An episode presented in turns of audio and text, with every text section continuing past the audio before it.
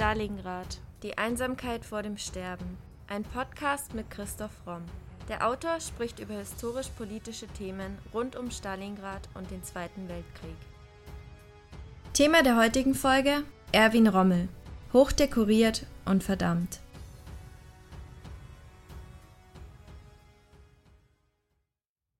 Wir werden fechten, wo wir stehen. Kein Fußbreit Boden ohne Kampf aufgeben. Und wenn wir einen Fußbreit aufgeben, sofort wieder vorstoßen. Und wir sind ja so glücklich, es seit gestern zu wissen, dass unser Generaloberst Rommel weiter kommt Hitler in seiner Rede zum neunten Jahrestag der Machtergreifung im Berliner Sportpalast nicht. Journalist Konstantin Sackers schreibt so über den Anlass. Tosender Beifall unterbricht den Führer. Der Name des hochdekorierten Truppenführers, der mit seiner Panzerarmee seit einem Dreivierteljahr die britischen Truppen in Nordafrika in Schach hält, reißt die Zuschauer zu Jubelstürmen hin. Rommel ist nicht nur ein General, er ist ein Phänomen, ein Mythos, der NS-Ritter ohne Fehl und Tadel. Ein schwäbischer Biedermann in Epauletten und Schirmmütze, mit Pour le Mérite und Ritterkreuz. Glühende Nationalsozialisten können sich ebenso mit ihm identifizieren wie nüchterne, unpolitische Militärs und heimliche Gegner Hitlers. Wie begann die Geschichte von Erwin Rommel? Am 15. November 1891 wird Erwin Rommel in Heidenheim, Württemberg, als Sohn des Lehrers Erwin Rommel und dessen Frau Helene geboren. Nach dem Besuch des Realgymnasiums in Schwäbisch Gmünd tritt Rommel als Fahnenjunker in das württembergische Heer ein. Er absolviert einen Kriegsschullehrgang und wird 1912 zum Leutnant befördert. Ab 1911 unterhält Rommel Beziehungen zu zwei Frauen. Walburga, die seine Geliebte wird und mit der er die Tochter Gertrud hat, und Luzi, die er 1916 heiratet und mit der er dann den Sohn Manfred hat. Man sieht hier schon, dass Rommel eine sehr ambivalente, gespaltene Persönlichkeit ist und das wird sich durch sein ganzes Leben durchziehen und ich finde es interessant, dass man das eben auch in seinem Privatleben sehen kann. Er kümmert sich später gemeinsam mit seiner Frau, die offensichtlich dann auch über alles Bescheid weiß, um die Tochter Gertrud und Walburga ist offensichtlich eine labile Person, die 1928 höchstwahrscheinlich Selbstmord begeht. Und auch daran kann man sehen, dass der Draufgänger, der Erfolgsgeneral, sicher auch eine ganz andere Seite hatte, die eher labil und depressiv war. Rommels Hang zum Draufgängertum machte sich bereits im Ersten Weltkrieg bemerkbar.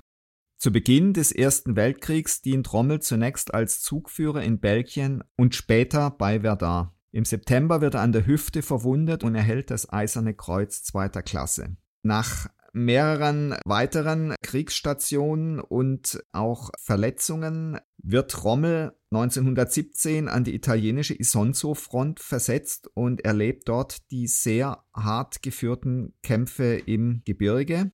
Er nimmt an der Schlacht von Karfreid Ende Oktober 1917 teil und an der Erstürmung des Monte Matashur. Dafür erhält er einen der höchsten Kriegsorden, den Pour le Mérite.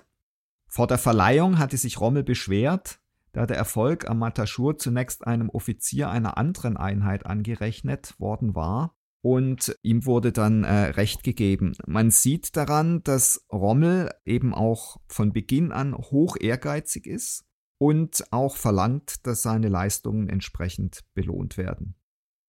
Von 1918 an bis Kriegsende leistet Rommel als Ordonnanzoffizier Stabsdienst bei einem Generalkommando an der Westfront. 1919 kommt er dann als Hauptmann zu einer Kompanie nach Friedrichshafen und wird in der Reichswehr neu vereidigt. Von 1921 bis 1929 dient er als Chef einer Maschinengewehrkompanie in Stuttgart. Zu dieser Zeit wird auch sein Sohn Manfred geboren. Danach ist er bis zur Machtergreifung als Lehrer an der Dresdner Infanterieschule tätig. Die Machtübernahme der Nationalsozialisten begrüßt Rommel, da sich eine Revision des Versailler Vertrags erhofft. Er wird Bataillonskommandeur in Goslar und wird zum Major befördert. Sein kometenhafter Aufstieg in der Wehrmacht wäre ohne Hitlers persönliche Förderung so nicht möglich gewesen. Hitler schätzt den ehrgeizigen jungen Mann, der eben auch bürgerlicher Herkunft ist und eben nicht aus der Aristokratie kommt, der Hitler misstraut. Also er schätzt diesen Mann sehr und das verstärkt sich dann natürlich nach Kriegsbeginn ganz enorm durch Rommels Erfolge an der Front. Im März 1939 ist er Kommandant des Führerhauptquartiers bei der Besetzung der Resttschechei und des Memellandes. Für Hitler ist Rommel vor allem ein vorbildlicher Soldat. Das zeigt sich zum Beispiel, als Hitler das von den Deutschen gewaltsam besetzte Prag besucht. Rommel sichert die Reise militärisch ab. Als Hitler zögert, auf die Prager Burg hinaufzufahren, weil sein SS-Begleitschutz noch nicht eingetroffen ist, drängt Rommel ihn zur Tat.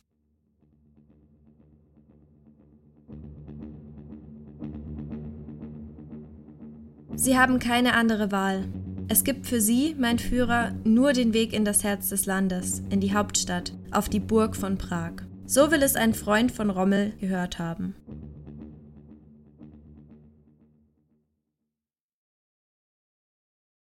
Die Begebenheit zeigt, was Hitler an Rommel hauptsächlich gefällt. Seine direkte, zupackende, risikobereite Art, die Überraschungskus möglich macht. Dafür war Rommel, wie gesagt, schon im Ersten Weltkrieg mit dem Orden Pour le Mérite ausgezeichnet worden.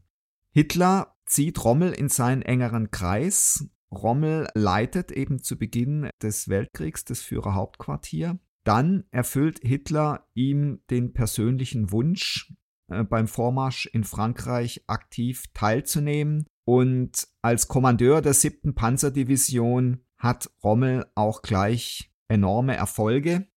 Er führt im Gegensatz zu vielen anderen Generalen von vorne, das heißt, er macht, was andere dann etwas respektlos nennen, er turnt an der Front herum. Er ist wahnsinnig schnell mit dieser Panzerdivision, enteilt auch oft äh, dem Nachschub und man befürchtet dann teilweise auch, dass er zu weit und zu schnell vorrückt. Und sowohl Freund und Feind wissen nie so ganz genau, wo er auftaucht. Deswegen nennt man diese Division dann auch Gespensterdivision. Und Rommel macht sich damit nicht nur Freunde, also viele Generale finden, was er macht, zu hasardeurhaft, zu risikobehaftet.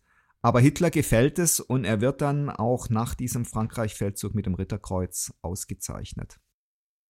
Im Februar 1941, nach seiner Beförderung zum Generalleutnant, erhält Rommel von Hitler den Oberbefehl über das deutsche Afrikakorps in Libyen. Hitler übergeht den Widerstand des Oberbefehlshaber des Heeres, Walter von Brauchitsch, gegen die Ernennung Rommels. Rommel macht auch hier seinem Ruf als intelligenter Draufgänger äh, alle Ehre. Gegen den Widerstand des italienischen Befehlshabers beginnt er sofort eine Offensive, und es gelingt ihm die Rückeroberung der Cyrenaika. Im Juli wird er dann Befehlshaber der Panzergruppe Afrika, das heißt auch die italienischen Truppen werden ihm dann zunehmend unterstellt. Im November muss er sich dann allerdings während der britischen Offensive Crusader aus der Cyrenaika wieder zurückziehen. 1942 im Januar gelingt ihm dann allerdings die Rückeroberung des Cyrenaika-Gebiets. Im Mai beginnt dann die große Sommeroffensive der Achsenmächte in Afrika. Am 22. Juni, nach der Eroberung von Tobruk, ernennt Hitler Rommel zum Generalfeldmarschall.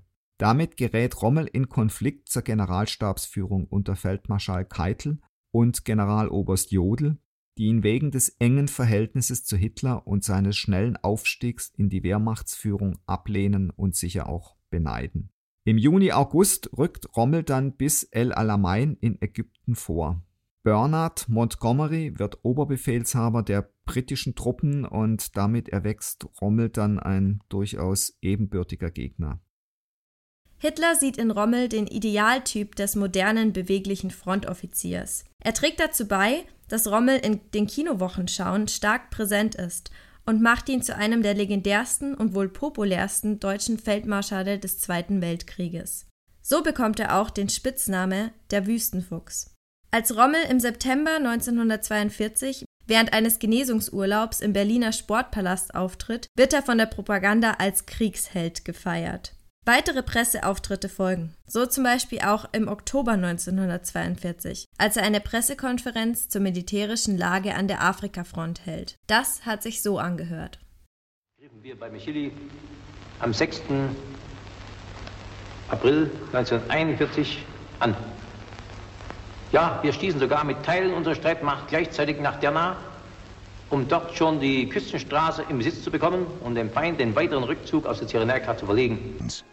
Es folgten harte Kämpfe am Rasmadauer, vor allem im Mai, die beinahe mit Kampfverhältnissen vor Verdun zu vergleichen sind. Aber der deutsche Soldat und neben ihm auch die italienischen Kameraden haben diese schwierigen Zeiten überstanden, haben jeden Versuch, die Festung Tobruk zu entsetzen, abgewehrt oder uns die Stellung an der ägyptischen Grenze zu entreißen. Es ist mir dieser Entschluss bitter schwer gefallen, Tobruk freizugeben, das wir nun über ein halbes Jahr belagert hatten, und vor dem Feind zu weichen.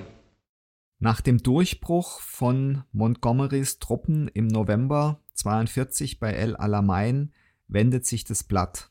Rommel beginnt den Rückzug. Kurz darauf landen alliierte Truppen in Algerien.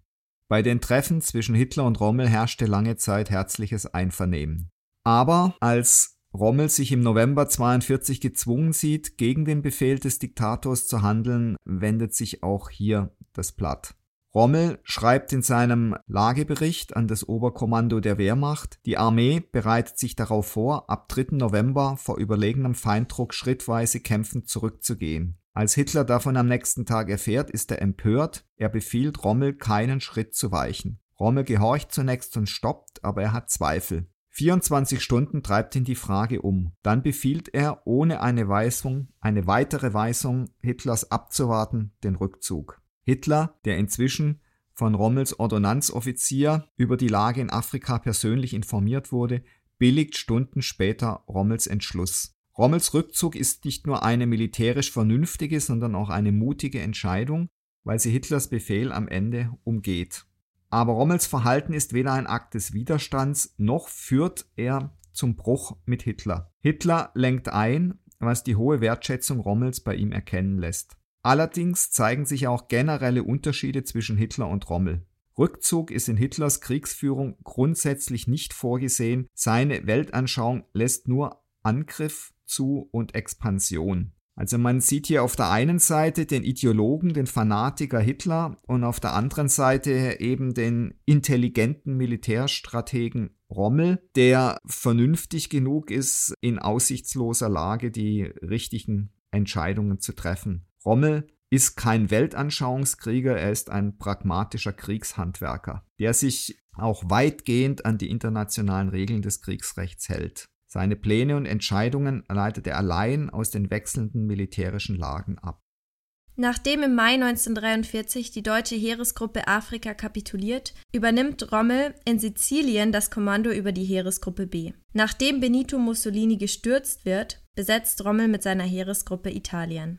Rommel wird in Italien zum ersten Mal mit dem Partisanenkrieg konfrontiert. Und da hat er dann allerdings eine sehr klare und auch sehr harte Haltung. Zitat Irgendwelche sentimentalen Hemmungen des deutschen Soldaten gegenüber Badolio-hörigen Banden in der Uniform des ehemaligen Waffenkameraden sind völlig unangebracht. Wer von diesen gegen den deutschen Soldaten kämpft, hat jedes Anrecht auf Schonung verloren und ist mit der Härte zu behandeln, die dem Gesindel gebührt, das plötzlich seine Waffen gegen seinen Freund wendet. Diese Auffassung muss beschleunigt Allgemeingut aller deutschen Truppen werden. Entgegen den Bestimmungen des Genfer Abkommens von 1929 wurden rund eine Million entwaffnete italienische Soldaten als Militärinternierte deklariert und zur Zwangsarbeit in der deutschen Kriegswirtschaft verpflichtet. Rommels Befehl vom 1. Oktober 43 hierzu lautet, dieser Krieg ist ein totaler Krieg, soweit die Männer Italiens nicht mehr die Gelegenheit haben, mit der Waffe für die Freiheit und Ehre ihres Vaterlandes zu kämpfen, haben sie die Pflicht, ihre volle Arbeitskraft in diesem Kampf einzusetzen. Im März 1944 unterzeichnet Rommel das Treuegelöbnis der Generalfeldmarschäle und übergibt es an Hitler. Am 6. Juni 1944 gelingt den Briten und Amerikanern die Invasion in Frankreich. Beim alliierten Vormarsch wird Rommel bei einem Tieffliegerangriff bei Caen schwer verwundet. Die Frontlage verschlechtert sich für die deutschen Truppen stündlich. Es droht der Zusammenbruch der Westfront. Auch alle Abwehrmaßnahmen, die Rommel vorher hat treffen lassen am Atlantikwall, äh, erweisen sich als ungenügend.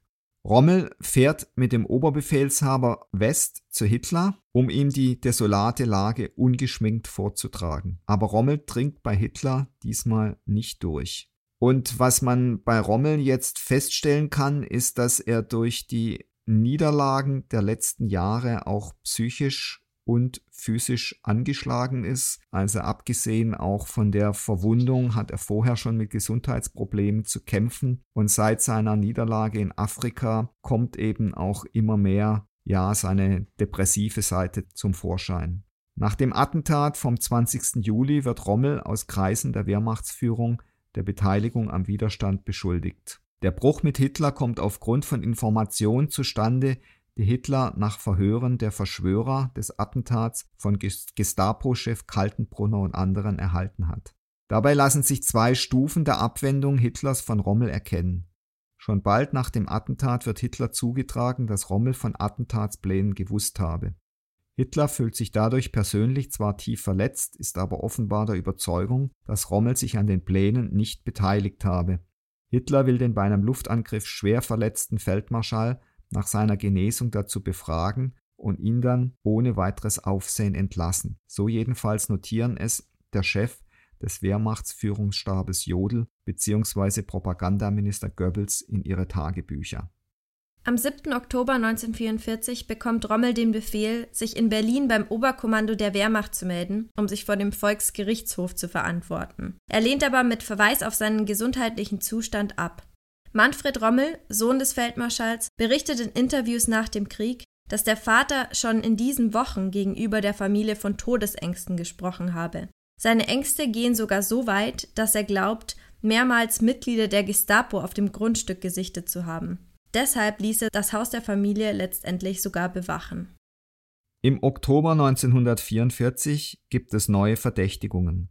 Rommel, so heißt es unter anderem in Unterlagen von Parteikanzleichef Bormann und SS-Reichsführer Himmler, habe sich nach dem Attentat einer neuen Regierung zur Verfügung stellen wollen. Hitler schenkt diesen Berichten Glauben und sieht nun in Rommel einen Feind und Verräter, an dem Rache genommen werden müsse. Zwei Generale im Auftrag des OKW überbringen Rommel in Herrlingen die Anschuldigung, an der Attentatsplanung beteiligt gewesen zu sein. Als Beweis gegen Rommel wird ein Verhörprotokoll vorgelegt von einem, der am 20. Juli beteiligt war und der in diesem Verhör Rommel schwer belastet. Rommel, der mit diesen Aussagen konfrontiert wird, soll geantwortet haben, ich habe mich vergessen und werde die Konsequenzen ziehen. Nach anderen Quellen streitet Rommel die Vorwürfe ab und sieht sich als Opfer einer Intrige. Die Abgesandten Hitlers bleiben unbeeindruckt.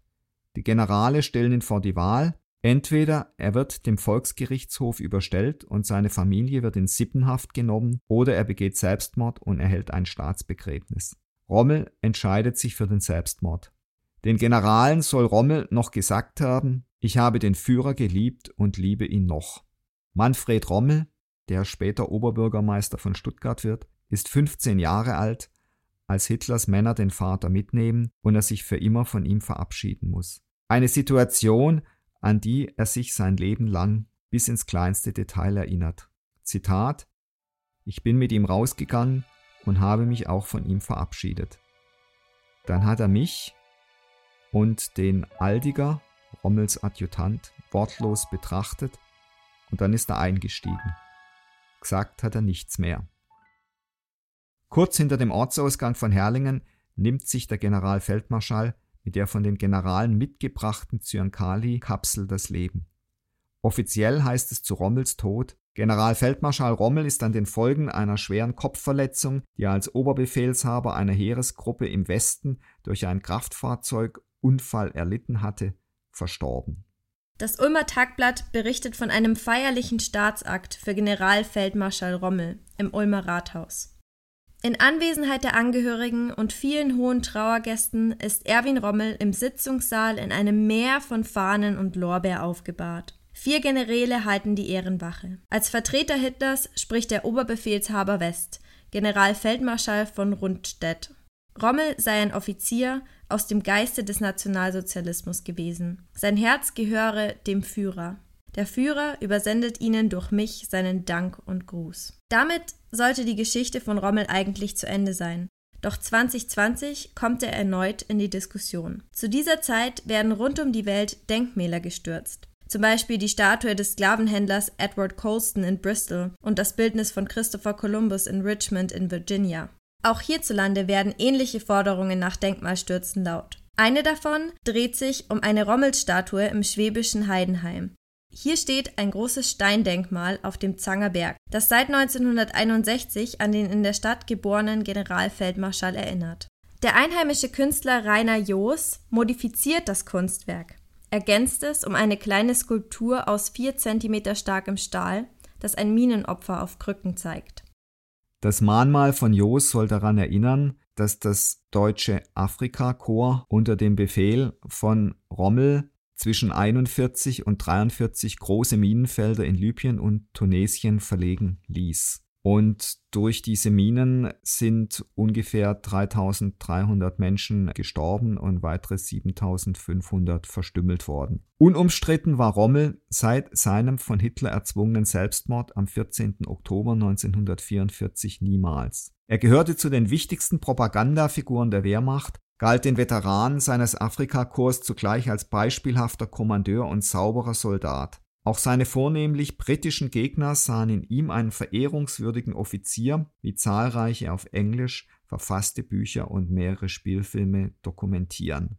Rommel ist und bleibt eine sehr zwiespältige Figur. Es trifft sicher auf der einen Seite zu, dass er ein ungewöhnlicher Stratege und Soldat war, auf der anderen Seite hat er natürlich auch Kriegsverbrechen begangen, so gut wie jeder, der im Krieg tätig war. Und er war sicher ein unglaublich ehrgeiziger Mensch, der seine Karriere über alles gestellt hat und der sich erst dann, wie übrigens ganz viele in der deutschen Wehrmacht, erst dann gegen Hitler gewendet hat, als klar war, dass Hitler keinen Erfolg mehr haben würde und dass die deutsche Niederlage unausweichlich war.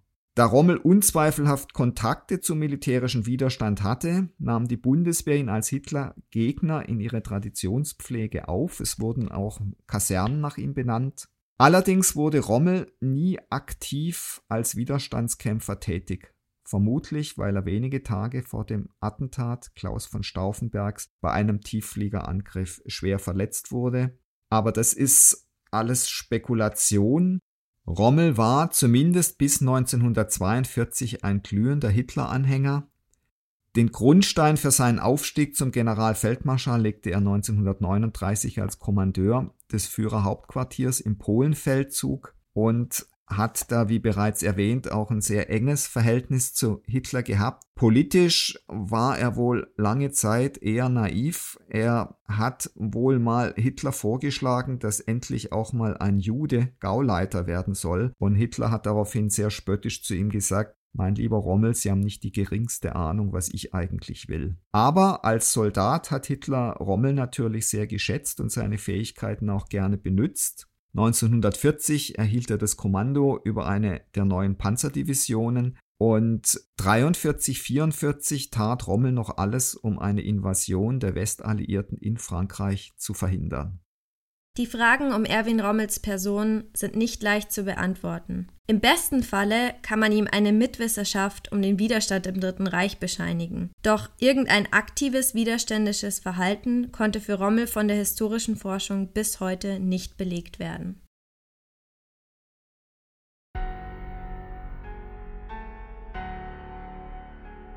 Das war Folge 81 unseres Podcasts Stalingrad, die Einsamkeit vor dem Sterben. Vielen Dank fürs Zuhören. Wenn euch unser Podcast gefällt, würden wir uns sehr freuen, wenn ihr uns mit dem Kauf unserer Bücher unterstützt.